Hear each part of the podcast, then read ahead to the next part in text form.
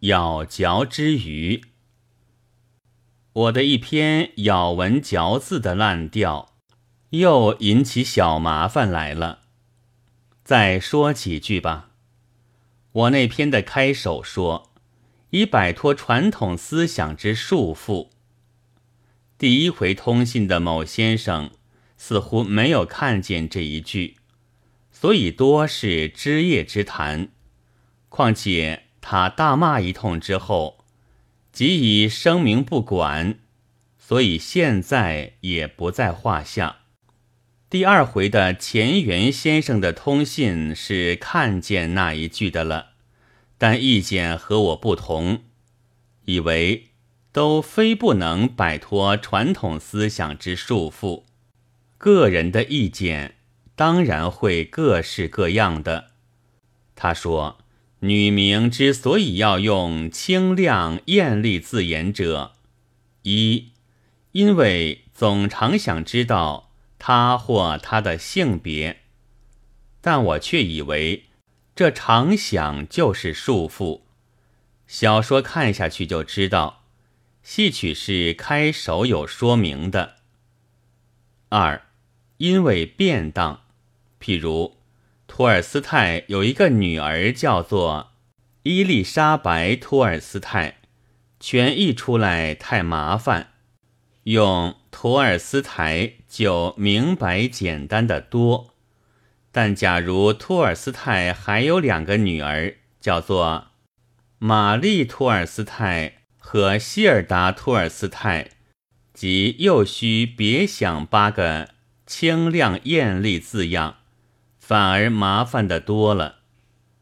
他说：“勾可译郭，微可译王。”或可译和，何必故意译作各望和呢？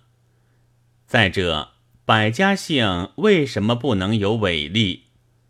但我却以为译郭王和才是故意，其游魂是百家姓。我之所以诧异百家姓的尾立者，意思。即见前文的第一句中，但来信又反问了，则又答之曰：“意思即见前文第一句中。”再说一遍吧。我那篇的开首说，以摆脱传统思想之束缚，所以将翻译当作一种工具，或者图便利。爱折中的先生们。本来不在所讽的范围之内，两位的通信似乎于这一点都没有看清楚。末了，我对于钱元先生的末了的话，还得辩证几句。一，我自己觉得，我和三苏之中任何一苏都绝不相类。也不愿意比附任何古人，或者故意凌驾他们。倘以某古人相拟，我也明知是好意，但总是满身不舒服。和见人时高 k 姓高相同。二，其实呐喊并不风行，其所以略略流行于新人物间者。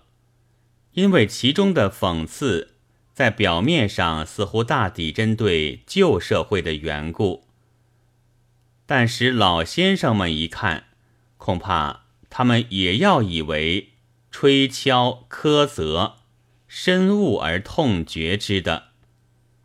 三，我并不觉得我有名，即使有之，也毫不想因此而作文更加郑重。来维持已有的名，以及别人的信仰。